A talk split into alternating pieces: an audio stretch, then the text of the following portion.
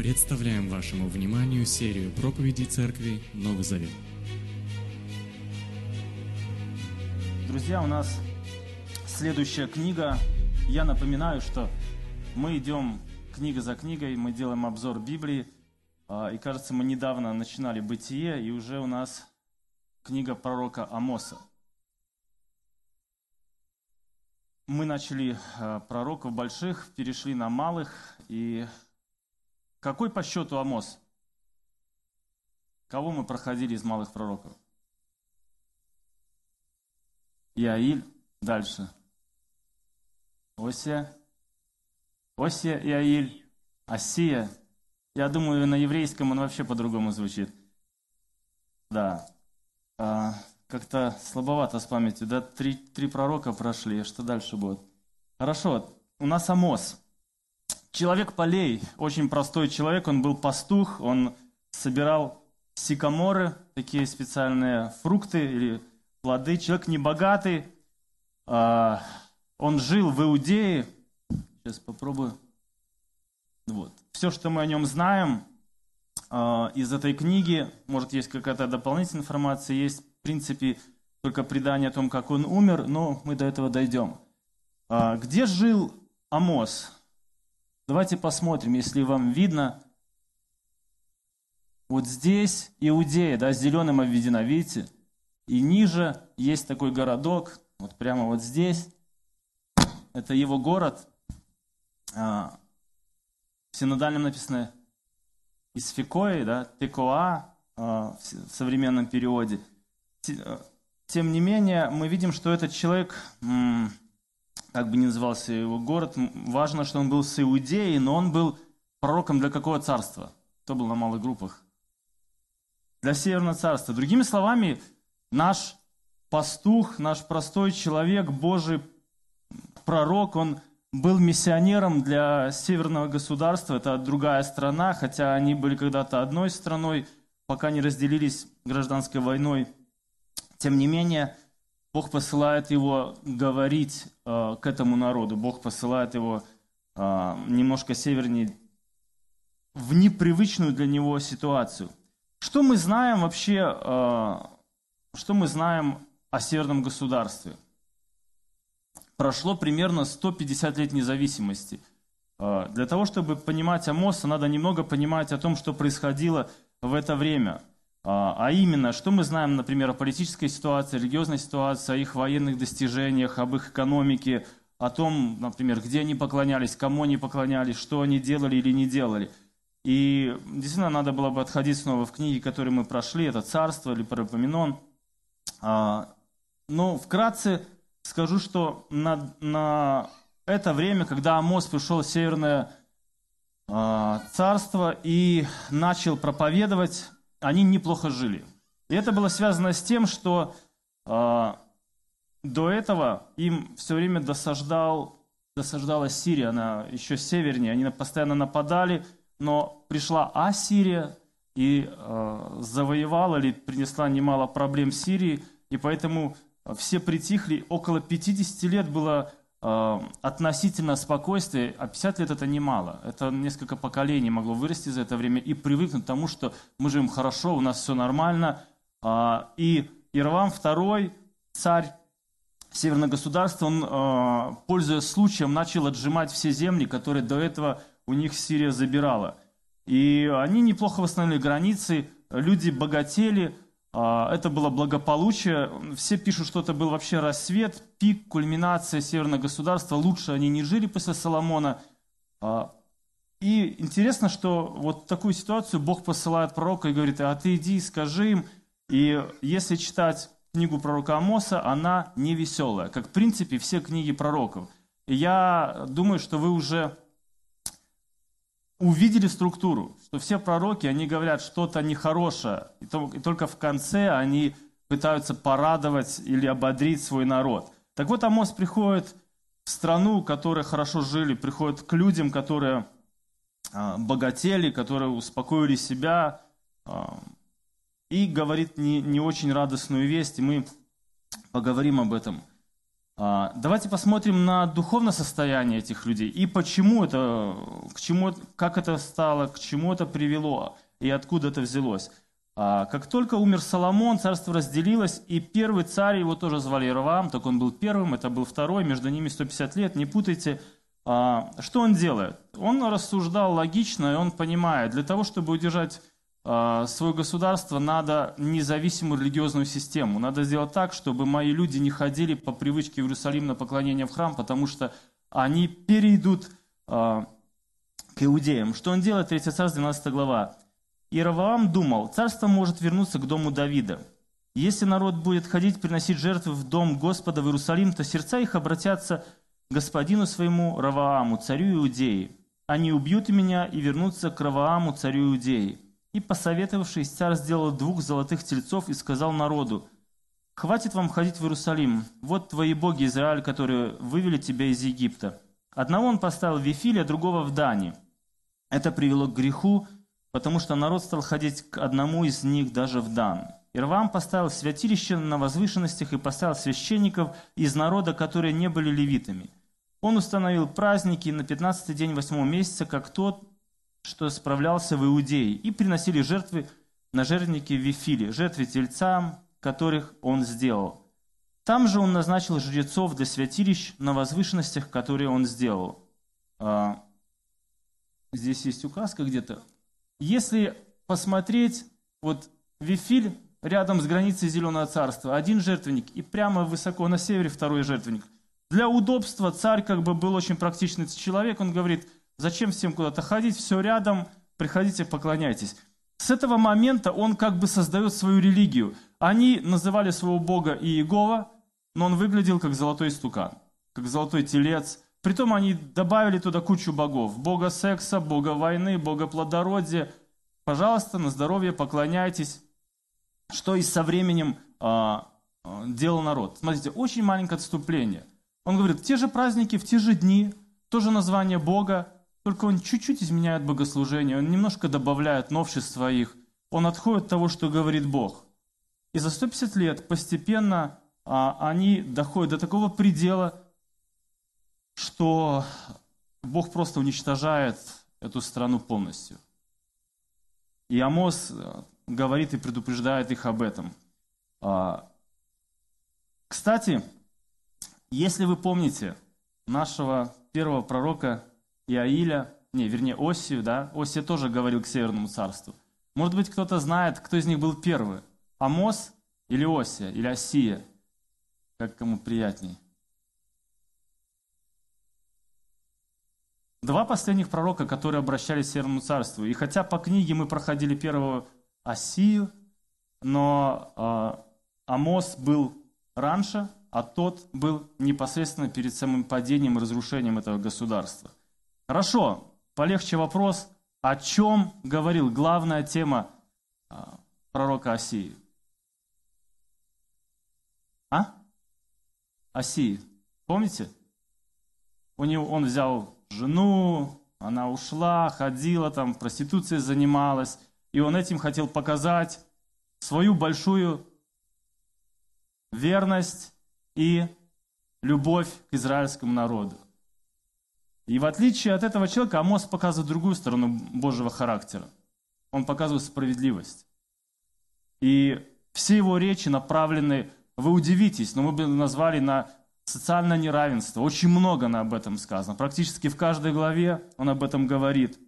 И мы быстро пробежимся и сделаем э, обзор. Итак, мы видим этого человека, мы видим это государство, мы видим, чем живут люди, мы видим их религиозную систему. Мы видели, что они жили хорошо, но духовно это была апатия, это упадок, это просто деградация полная. И Бог посылает этого простого человека – а, простого человека со словами осуждения. Больше всего здесь э, звучат слова осуждения. Большинство пророков, кстати. Идем дальше. Структура книги. Я сделал очень простую структуру, ее делят по-разному. Первые две главы – это обращение к народам и к Израилю, иудеи тоже. И третья, шестая глава – это обращение непосредственно к Израилю. Плотное обвинение по пунктам, объяснение, что вы сделали, что будет – в дальнейшем а, вся книга – это речи, как бы проповедь, пророчество и видение этого человека. Вот видение начинается с седьмой главы. А, пойдем дальше. Смотрите, с чего начинается книга этого человека? С обвинения. И первое, кого он обвиняет, или первый подсудимый, который попался вот а, не знаю, по Божьей милости или под руку Господу, это Дамаск. Дамаск, столица Сирии, они были вот выше, видите, Дамаскус, севернее Израиля даже были. Его обвиняют, как здесь написано, в трех, то ли четырех преступлениях. Кто-нибудь разобрался? За три или за четыре преступления Дамаска, Бог говорит. За три или четыре преступления Газы – за три или четыре преступления Финикии, за три или четыре преступления Едома. На самом деле такая еврейская идиома, которая говорит за множество преступлений. За преступления, которые все время растут и растут и растут и добавляются. И вот он говорит здесь, а, я разрушу этот город. И обвинение простое, жестокость, если просто сказать. У арабов не только была пословица, что если есть рай на земле, то это Дамаск. Он был красивый город, его любили, а, и Бог говорит, а я его разрушу. Следующий город, который он говорит, это Газа, это филистимляне, они южнее, вот красное здесь, а, пять городов там были, Газа, Ашкелон, и основных пять городов было филистимлян. А, у них другое обвинение. Они вывели всех пленных, чтобы передать Едому. То есть была война, люди убегали, Едом, видите, желтенький такой. Они воевали, и люди пытались спастись, они их ловили, продавали назад, имели на это деньги, занимались работорговлей, проявляли определенную жестокость. А, дальше тем же самым занималась практически Финикия, Тир, Сидон. Они левее на берегу, вот выше, вы увидите, Сидон, Тир, выше э, вот этого синего или голубенького государства Израиль. А, тем, что-то похожее у них было, что и они делали. Торговали людьми, не отчуждались продавать и иудеев, и израильтян, и шла работорговля. Позже, вот смотрите, как делает э, Амос. Он начинает с э, Сирии, да, заходит до перестемлян, финикийцев, Едома. Он, он как бы бьет по соседям, он идет вокруг, он идет, не сказать бы кольцо, можно и кольцом сказать, но он обходит всех соседей Иудеи и Израиля. И говоря о Едоме, он обвиняет, что они неправильно относились к Израилю. Вы помните, кто такие были едомляне? У них были родственные связи, я напомню. Помните, кто такие дети Едома? Кто отец был? Исав, да. Это двоюродное, можно было сказать. Это тоже были внуки Авраама. И он говорит, вы переступили через э, родство, вы проявляли жестокость, постоянно вы свирепствовали. Очень сложно, если у вас есть родственники, очень сложно переступить через это. Это действительно правильное описание. Переступили. Надо подавить в себя это чувство родства, чтобы, например, поступить жестоко. Там обворовать или э, подло поступить. И Бог обвиняет их в этом. Дальше он идет и говорит моавитянам. Это тоже, можно сказать, дальние родственники. Это чьи предки, помните? Лота. Моавитяне, а, у них интересное обвинение. Они сожгли кости царя Едома. Вот. Где Маав, выше, да, и вот Едом. Какого-то царя они откопали и взяли, сожгли кости, там написано в извести или в чем-то. И было такое поверье, если ты сжигаешь кости какого-нибудь чела, то его душа, она просто там растворяется или никогда не найдет покой. Вопрос простой, то есть, э, или цель была проста. Сделать наибольшее страдание своему врагу, чтобы он никогда там не пришел в себя. И это характеризовало этих людей. Святотатство вот такое, беспредел. А, и дальше он после аммонитян, да, он идет к аммонитянам. Суд над Амоном, да, прикольно. Все, кто родился, сразу ОМОНовцы в этой стране. Где-то есть суд над ними, да? А, это родной брат Маава, а, те же дальние родственники израильтян. вы помните, что эти два народа родились в, печальных, э, в печальной ситуации. Дочери забеременели от отца, и вот родилось две нации, вот они постоянно сопровождали Маав, и Израиль, вот эти аммонитяне, мавитяне, постоянно были стычки. И вот сейчас Бог просто взял и так прошелся, как, как будто э, мишенью такой, которая сужается в центре. Он прошелся по, край, по крайнему или внешнему кругу, затем заходит к Иудею. Он не оставил Иудею, и совсем другие обвинения. Если все эти обвинения посмотреть, сегодня он сказал, об это обвинение было против человечества. Заметьте, ни одной духовной причины. Ни за идолопоклонство, ни за какие-то там э, нарушения обрядов, ритуалов или духовного закона, а просто жестокость, работорговля, там, пренебрежение, прочее людьми, там, э, как, как написано, что аммонитяне даже убивали э, беременных людей, беременных женщин убивали по простой причине. Не только жестокость, у них была такая политика, чтобы эта земля не заселялась. Убить беременную, значит, никто не родится. Значит, там не будет долго людей. Нам проще, наша земля будет. То есть, ну, это край был, это просто был предел. И смотрите, он плавно переходит к Иудее, э, и совсем другое обвинение совсем другое. Он обращается к ним, говорит, вы грешите против меня. Он обвиняет их в идолопоклонстве, он говорит, у вас есть закон, вы нарушаете, и вы знали живого Бога, и вы уходите от них, вы ушли в идолопоклонство. Представьте, вот есть Северное Царство, куда пришел пророк, но он говорит о, о всех соседях. Он говорит, я понял, а, о всех соседях, но не об Израиле. Если бы вы были израильтянином, а, скажите, вам было приятно слушать?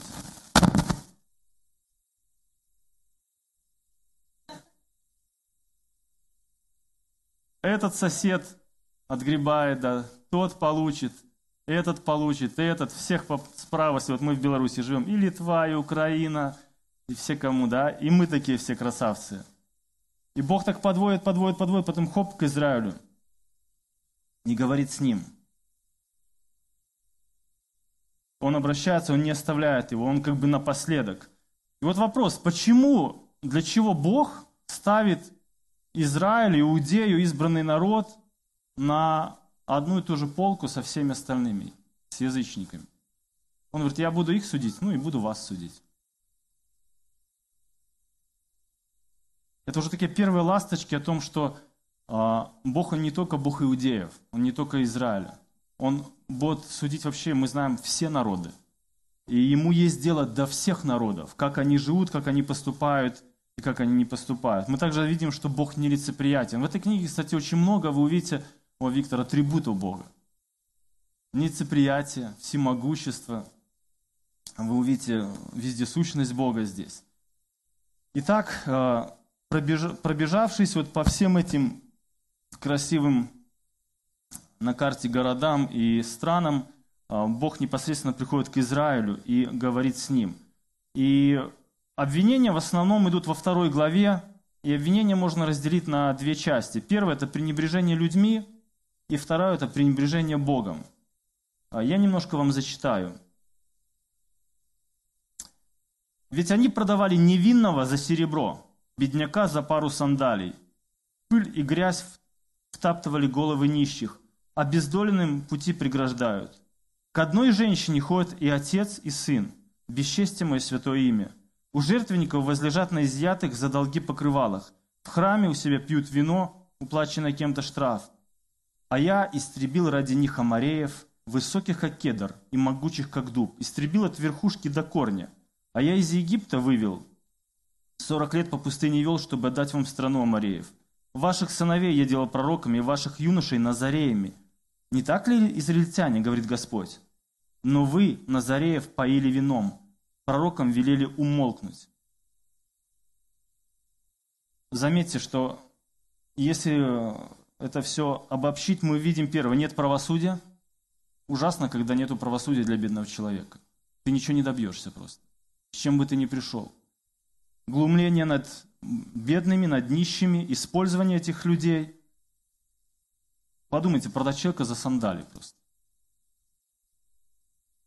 Дикая безнравственность, да? Это просто беспредельная похоть. Отец и сын ходят к одной женщине. А, буквально можно перевести к одной служанке, то же слово. Или рабыне, у которой были. То есть это, это дно. Они докатились конкретно. Дальше Бог говорит в отношении себя. Не вы зашли в эту землю, я вас привел. Тут был народ, и он сравнивает, он рисует такую картину. Он был крепкий, как вот такое-то, такое-то дерево. Это я вырубил, не вы. Но вам сейчас плевать на меня. Что они делали в отношении... Вы знаете, кто такие Назареи, да? У них были строгие правила в отношении вина. Вот представьте, они берут, спаивают Назарея. О, веселуха, бухой Назарей. И смотрят, как он себя ведет, и просто посмеиваются. Бог осуждает за лицемерное поклонение, Бог осуждает вот, э, за пренебрежение, простое пренебрежение всем святым, что Бог сказал однажды. Идем дальше, друзья. Третья глава. Третья глава начинается с э, семи риторических вопросов, буквально с 1 по 8 стих. Э, вот, например, несколько из них. «Разве двое, отправляясь в путь, отправятся в путь, пока друг с другом не встретятся?» Разве лев в лесу заречит, если нет перед ним добычи?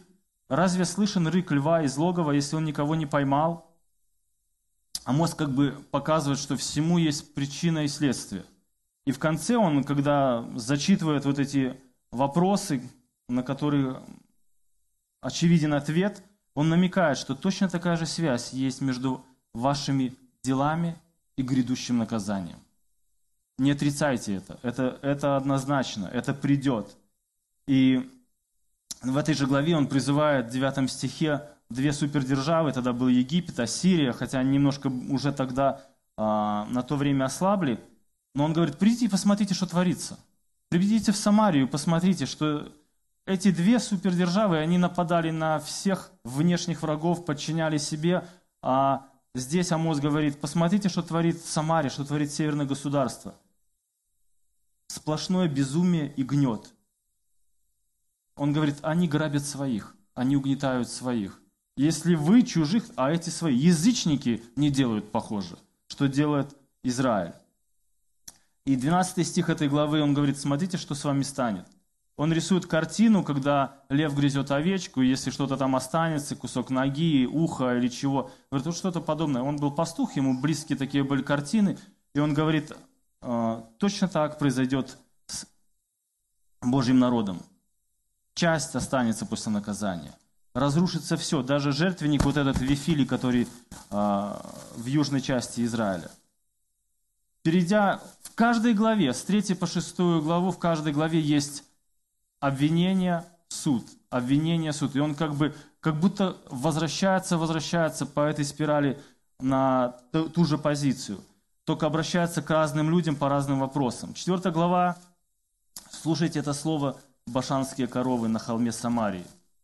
А, если сказать прямо, он обращается к женщинам. Да, в синодальном написано «телицы васанские», даже как-то более благозвучно, чем а, «коровы башанские». А, это сравнение говорит о том, что они очень хорошо выглядели на самом деле. Да, это не совсем, что у нас сегодня унижение было. Кстати, когда я написал Телицевасанский, Word не захотел принимать, подчеркнул красным. Но я посмотрел, какие есть замены. Он предложил, он предложил казанские, веганские и масонские. Я понял, что не лучше. Да? Что за обвинение э, этим женщинам? И они притесняют бедных. Они давят на мужей, они хотят разбогатеть, они хотят отличной жизни, большой жизни, они хотят рос, роскоши, они хотят пить как здесь написано, принеси нам вина, даже мужу своему говорит, принеси попить. И они понимают, чтобы поддерживать такой уровень жизни, нужны деньги, которые мужья берут только притесняя бедных людей. Они отжимали что-то у бедных. Заметьте, вся книга, она построена вот на этой социальной проблеме. И подумайте, почему? Почему здесь Бог не разбирается, например, в вопросах святости, литургии, в вопросах храма, места поклонения, а именно справедливости чаще всего и угнетения – разные социальные э, группы, да, богатые люди, богатые женщины, царь, все, кто рядом с ним, были просто повязаны в, в, в этом грехе, в этих грехах. И Бог ему говорит, в 4 главе он начинает, он говорит, за ваш образ жизни, за ваши поступки с вами случится следующее. И дальше он цитирует то, что придут сирийцы, хотя он не называет, очень интересно, он не называет народ, который их накажет, он не называет, а, кто это будет, но он говорит, придет, придут люди, придут завоеватели, и они вас, таких роскошных, красивых, модных, современных, поведут крючками рыболовными. У них была такая практика, кстати, у сирийцев. Они пробивали или уши, или ноздрю, завязывали и просто вели за собой. Или вырывай там себе часть себя, если отстанешь, или иди в ногу со всеми. Это было дикое унижение. Как правило, все шли они нагишом. Ужасное предсказание, ужасная картина, которую говорит Амос. Очень сложно, очень сложно было его слушать на самом деле. И в этой же главе Бог не выдерживает, он просто переходит дальше на сарказм, 4-5 стих, он говорит, идите, идите в Вифиль, идите в Галгал, идите, грешите, давайте, продолжайте. Что было в Вифиле? Их патриарх Иаков уснул там и увидел а, видение одно, он назвал Вифиль «Дом Божий» или «Лестница в небо». В Галгале стоял народ перед тем, как перейти Иордан и пойти завоевывать э, с Иисусом Навином землю. Они там осветились и посвятили себя Богу, и они в этом месте перешли. Очень интересно, здесь же Бог играет этими словами и говорит, вас точно так увидут с этой земли за ваши дела все. Как зашли, так и выйдете, мы говорим, через те же двери. И Бог дальше говорит им, я много раз с вами говорил, я много раз предупреждал, вы не слушали. Ну вот что вас ждет. Он говорит, вас ждет голод, вас ждет отсутствие дождя, вас ждут болезни растений, вас ждет война, и вас ждут разрушения ваших прекрасных домов. Интересно, что дома у них были на летнюю и на северную сторону. Мы бы назвали, считаешь, как будто у них дачи были. На самом деле а, это были большие шикарные дома, просто окна выходили, если это была зима, на южную сторону, чтобы больше солнца, если это было лето, на северную, чтобы было меньше солнца и тень. Шикарно жили, это богатые люди были. И Бог говорит, все это я просто сравняю с землей. Пять раз он говорит, голод, война, то, и каждый раз заканчивает словами, ну вы не обратились, ну вы не обратились, ну вы не обратились. И когда это не помогает, он говорит, 12-13 стих и 5. И если какой израильский город выставит тысячу воинов, то вернутся лишь, вернется лишь сотня. Сколько процентов погибнет? 90. Представляете? Вот в Беларуси 90% погибло из 10 там, миллионов. И Бог говорит, вот такой суд пройдет. Это ужасные слова, просто это жестокая рулетка, а кто выживет вообще? Но почему-то, почему-то они не реагируют, друзья. Слушают предупреждения, слушают слова. И даже Бог дальше говорит, не ходите в Вифиль, не ходите в Версаве, не ходите в Галгал. Почему? Он говорит, не ходите, потому что бесполезно. Он дальше говорит, призывайте Бога, ищите меня, ищите меня, а не святые места. Это не поможет. Ищите отношения, не живите параллельно с Богом, живите с Ним. А у них была просто своя религия, как и у других народов, просто Иегове. Кстати, здесь вы не заметите ни одного имени, вернее, ни, ни, ни, ни разу не упоминается имя Иегова, но Бог упоминается там как Бог, который владыка Господь или Бог воинств, Бог пытается показать, что Он шире, чем просто божок Израильского царства. Он больше над народами, Он над всем миром стоит. И заканчивая пятую главу, он говорит такие слова. Поэтому так говорит Владыка Господь, Бог сил. На всех улицах будет плач, и на каждой площади вопли. Земледельцев позовут плакать и плакальщиков рыдать. Во всех виноградниках будет плач, потому что я пройду среди вас, говорит Господь. Вы слышали когда-нибудь это выражение? Я пройду среди вас. Где оно употребляется? В Египте, друзья, Бог прошел среди египетского народа. Десятая казнь. Умерли все первенцы. Здесь он говорит эту десятую казнь только для своего народа, за их поведение. Я пройду среди вас. Это должны было о чем-то им напомнить. День Господень, особая встреча с Богом, которую они ожидали, но Бог корректирует их богословие – Говорит, для вас это не свет, а мрак будет. Совсем по-другому он говорит. Вот э, проследите 5.19. Это будет, как если бы кто едва убежал от льва, попался в лапы медведю. И как если бы кто, укрывшись в своем доме и оперевшись рукой о стену, был ужален змеей. Видно, что у этого мужика день не задался, да? С одной беды в другую. От одной смерти ушел, попал в другую. Это картина, картина неизбежного суда для этого народа. И это день Господень.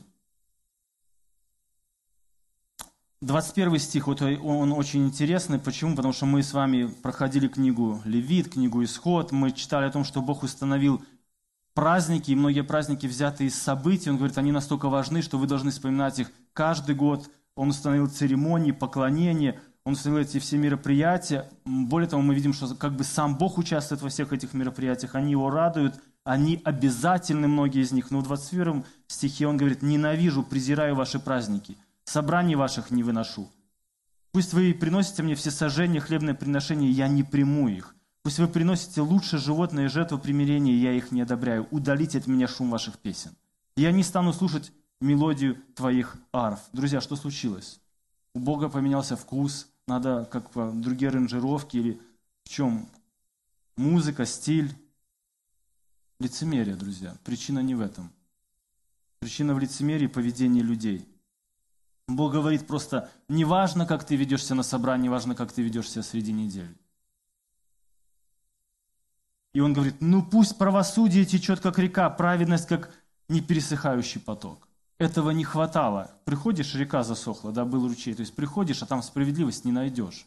Честного суда нету. Все коррумпировано, все продано. В такой стране, в такой остановке очень тяжело жить праведному человеку. люди просто выживали. Шестая глава.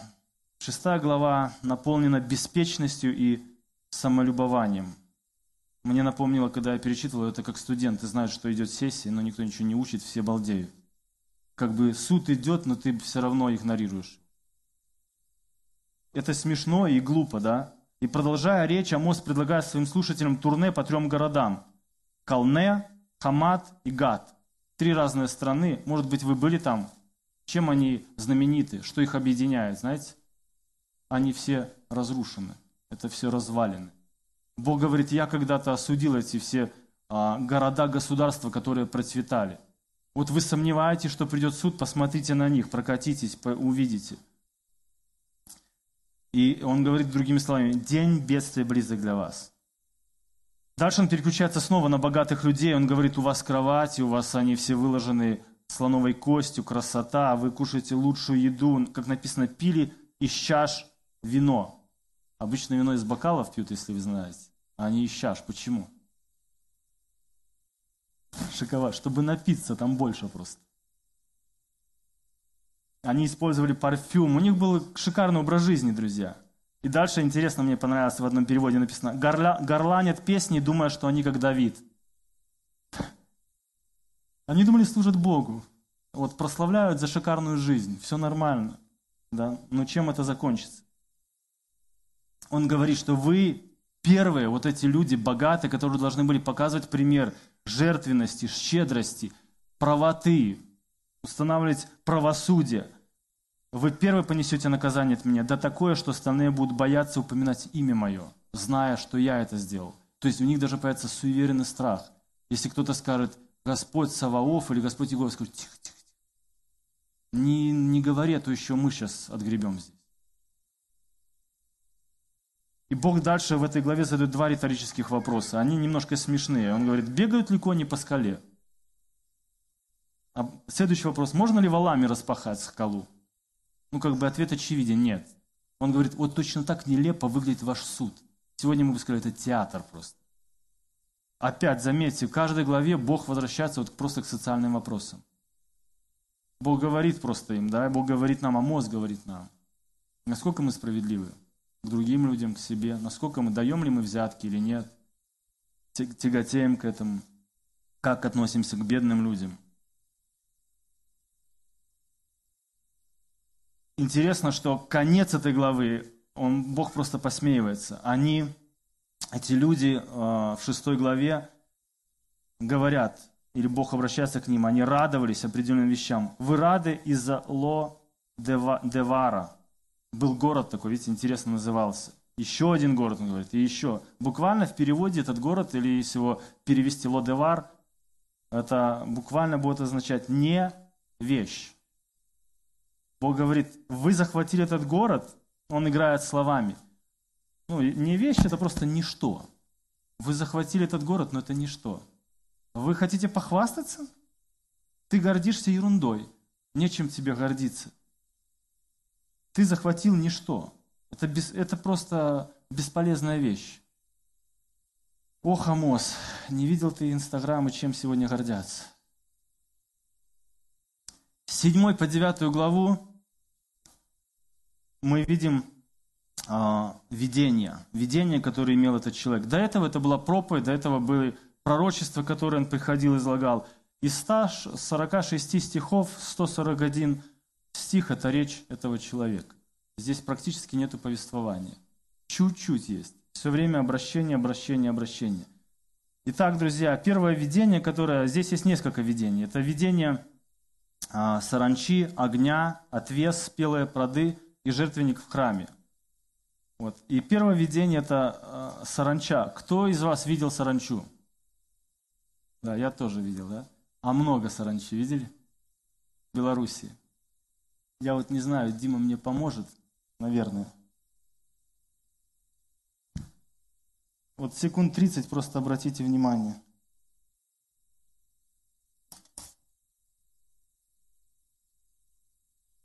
Ух ты. Это не бабочки.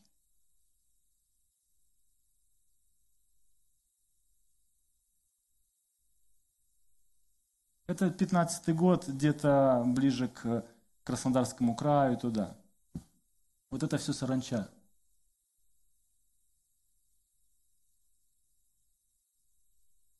Просто армия, да? Представьте, прилетает, есть другой ролик, в интернете их очень много, когда они там поля кукурузы просто выедали. Из-за того, что кто-то там вовремя какой-то колхоз не потравил, пострадали все остальные. И о чем это речь? Нам сложно понять, если ты не видишь вот такую армию. Кажется, маленькая букашка, которую можно раздавить, но когда их миллионы – они давят людей, они просто влияют на людей. Это тоже одна из казней в Египте, которая была, и Бог прибегает к своему народу и говорит об этом. И что он говорит? Так вот, что будет после, седьмой стих, что будет после царства, царского покоса? У них был покос травы, ранний и поздний. Первый покос – это как налог царю. Покосили, царь забрал. А потом было для людей. А Бог говорит, первый я дам, а второй будет не для людей, а для саранчи. Она прилетит и все покосит. И когда увидел это видение Амос, он просто был в шоке, он испугался, начал умолять Бога. Пожалуйста, отмени решение. Не стоит. Почему? Амос прекрасно понимал, что если не будет покоса, будет голодная смерть. Если вы никогда не сталкивались с голодной смертью или не знаете, что такое, почитайте книги, рассказы о блокадном Ленинграде. Я начал и не смог. А, это, это просто медленная смерть, и она толкает людей на ужасные поступки. В, в этих заметках они описывают, как меняются люди. Вот несколько буквально слов. Замедляются все реакции. Полное безразличие к происходящему вокруг. Например, в большой семье в квартире начинают умирать люди. Никто не выносит. Живут живые и трупы лежат. Нету сил выносить. Максимум в комнату отдельную закроют. На улице никто не улыбается. Люди стараются идти прямо, не уступать друг другу, силы терять. Сотни или там были сотни тысяч трупов просто. А, а, одна семья а, сумела отрезать кусок ноги коня, вернее даже не нога, а копыт. Написано, они или описывают так, что варили целый месяц Копыт был, к сожалению, с подковой, не было сил оторвать ни у кого. Варили целый месяц с подковой. До той степени, пока, как бы правильно сказать, вот то место, куда привенчивается подкова, не стало как губка сжиматься очень мягко. То есть это ужасная вещь. Нам, слава Богу, не понять. Мы живем, у нас есть еда. Но это ужасная вещь. И в виде голодную смерть, как будут умирать твои дети, родственники, твоя семья, твои друзья, соседи – когда люди деградируют, никто не умывается, не расчесывается, не смотрит за собой, Амос просто кричит, Господи, пожалуйста, я тебя умоляю, только не это, отмени. И Бог, написано, отменяет это. Бог показывает следующий, следующий суд – это огонь. Он убьет все живое, не только на поверхности, но и осушит воду. И если в первом случае хоть есть какой-то шанс кому-то выжить, то во втором случае вообще Бог, Амос снова молится, Господи, отмени этот суд, и он отменяет. И последнее, что Бог показывает ему, последнее видение, он говорит, что ты видишь? Он говорит, я вижу отвес. Если вы не знаете, что это такое, отвес – это вот такой простой, но верный способ провести вертикальную линию. Вот видите, сверху за нитку держит, она так падает и ровно как струна. И сам по себе отвес будет бесполезен, если его не приставить к стене или к углу, и вы увидите, насколько он ровный или неровный. И что, что Бог говорит ему? Бог просто показывает, смотри, чтобы не было у тебя вопроса, Амос. Вот причина, почему я это делаю. Бери отвес и посмотри духовное состояние. Насколько ровная жизнь этих людей. Сегодня, кстати, большинство людей живут по своему отвесу, по своему мерилу. Они выстраивают свою жизнь как хотят. Они используют свои уровни жизни. Но Амос говорит и нашему поколению, что однажды придет время, Бог проверит, насколько ровная была твоя жизнь. Вы знаете математический термин погрешность, да, от слова грех.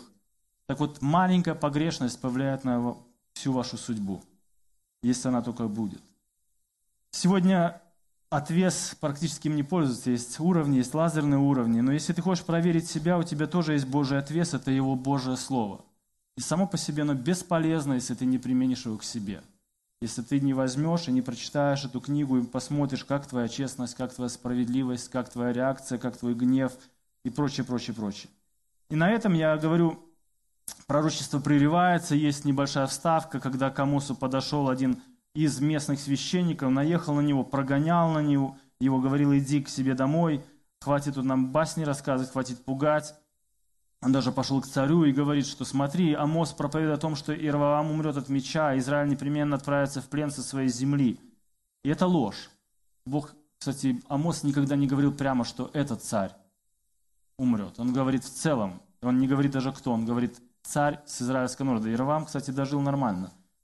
А, но он манипулирует царем, чтобы просто прогнать этого человека. Он даже так говорит, иди ешь свой хлеб Ефреме. Другими словами, он говорит – Понятно, у вас есть пророческая школа, ты отбиваешь свой хлеб, ты делаешь свою работу, ты пришел сюда, тебе надо это делать. Он говорит, не-не-не, ты не путай. Я вообще пастух, собирался к морю, и Бог меня призвал. Я не по этой части. Бог мне дал задание, я пришел это делаю. И последнее, что он видит после этого маленького такого вступления или паузы такой между видениями, он видит корзину со спелыми плодами – мы все любим разные фрукты, да, все взрослые знают, когда их можно кушать, когда они спелые. И у меня простой вопрос, что произойдет, если переждать? Они становятся бесполезны, да, их надо выбросить. Перезрели, да, и прочее, прочее. И Бог снова играет словами, Он говорит, а что ты видишь, Амос? Он говорит, я вижу корзину плодов, которые поспели. Бог отвечает, и мой народ созрел для суда. Настало время, оно близко столько PowerPoint, да, он столько показывает разных иллюстраций до народа, и столько обращается Амос и говорит, пожалуйста, остановитесь, пожалуйста, поменяйте отношения, пожалуйста, э, это плохо все закончится. И здесь опять же люди в этой главе 8 он показывает, снова рисует картину людей, снова открывает нам, чем они жили. Большинство из них, они говорят, быстрее бы прошла суббота, я пошел на торговать. Эти праздники, которые забирают у меня деньги, только отнимают время, надоели, бесполезны они. И Бог говорит, я за этого накажу, я накажу за ваши отношения. Последнее видение, он видит храм. Он стоит, мы можем сказать, Бог пришел на служение, на собрание. Мы верим, что когда мы здесь, Бог среди нас. Мы верим, что мы поем, и Богу нравится то, что мы поем, потому что мы Ему поклоняемся. И вот здесь мы видим картину, когда Бог пришел на служение, и Возможно, все ожидают, что он вместе с ними разделяет эту радость, но не в этом случае.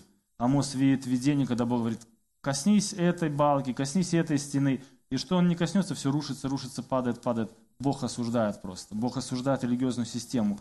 Вот он начал от богатых людей, он начал от их образа жизни, их поведения и заканчивает буквально а, религиозной сферой. И везде там косяк, везде проблемы. Все надо менять, он говорит. Интересные слова. Пусть закроются хоть в мире мертвых, и оттуда достигнет их моя рука. Пусть сберутся на небесах, и оттуда я свергну их. Пусть укроются на вершине кормила, я и там отыщу их и схвачу. Пусть на дне морском спрячутся от меня. Я велю там змею, и он ужалит их. Пусть враги уведут их в плен, прикажу там мечу, и он убьет их. Обращу на них свои глаза, им на беду, а не во благо. Вот видите, вездесущность Бога. Знакомые слова вообще. Есть отголосок. В псалме. Давид писал, 138-й псалом. «Я не укроюсь от Бога». Только Давид радуется, он говорит, куда бы я ни пошел, он со мной, и туда, и туда он со мной. У меня отрада есть, меня никто не может Бога лишить. Но когда ты не друг Богу, это косяк. Бог говорит, ты никуда не спрячешься от моего суда. И я везде. Пятый, шестой стих говорит о всемогуществе Бога, что Бог тронет землю пальцем, и она задрожит. Итак, друзья, мы видим а, мрачную вообще картину этого человека, Амоса. Суд, суд, суд, беда, наказание, смерть, рабство, разрушение. Но заметьте, что это отступление происходило постепенно. Спросите себя, посмотрите на себя, исследуйте, проведите вот этот отвес по своей жизни. Насколько, насколько все у нас в порядке пред Богом. Где надо что-то выровнять, где какие-то погрешности. Вот Амос, он был миссионером для израильского народа, друзья. И Амос говорит и нам, вот глядя, ведь подобный суд ждет всего человечества и наших друзей. Он говорит, ты можешь быть Амосом сегодня для своих друзей, для своих родственников, для коллег, с которыми ты работаешь. Расскажи им благую весть, радостную весть, расскажи им о спасении, расскажи о другой жизни, убереги их от суда. Дальше Бог говорит здесь в этой книге, урок нам от «не будь беспечен».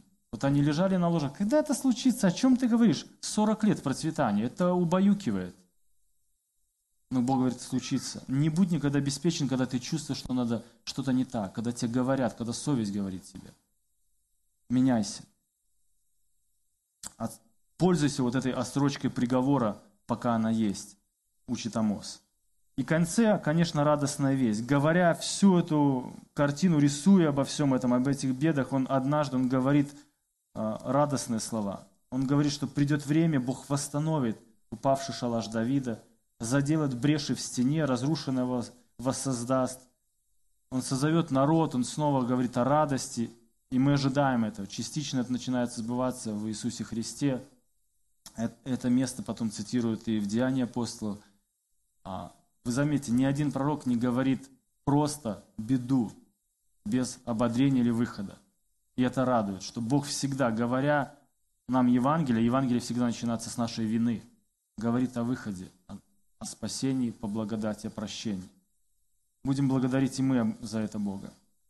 Отец, мы рады за эту книгу. Мы, мы видим, что ты был очень милосерд к этому народу израильскому. Ты посылал пророков, которые не молчали, которые говорили разным образом, стучались к этим людям, объясняли, призывали, звали. Господи, молю о нас, о том, чтобы нам быть подобно этому пророку, тоже не стесняться, не бояться говорить людям о будущем, о том, что ждет, говорить и о тебе, как избежать суда. Я прошу, благослови нас в этом. Благослови, Господи, а, чтобы мы говорили и хорошую вещь, не только печальную новость, но и хорошую новость. Я прошу Тебя об этом. Я благодарю за это напоминание, напоминание а, о Твоей справедливости, о Твоей святости, напоминание о Твоем долготерпении. Мы славим Тебя, Господи, за то, что Ты так долготерпив к нам сегодня, Господи, к Беларуси, к людям. Я очень прошу Тебя, дай время нашей стране. Дай покаяние, Господи, нашим людям. Молю о том, чтобы каждый из нас об этом молился, взывал, просил и был свидетель. Аминь.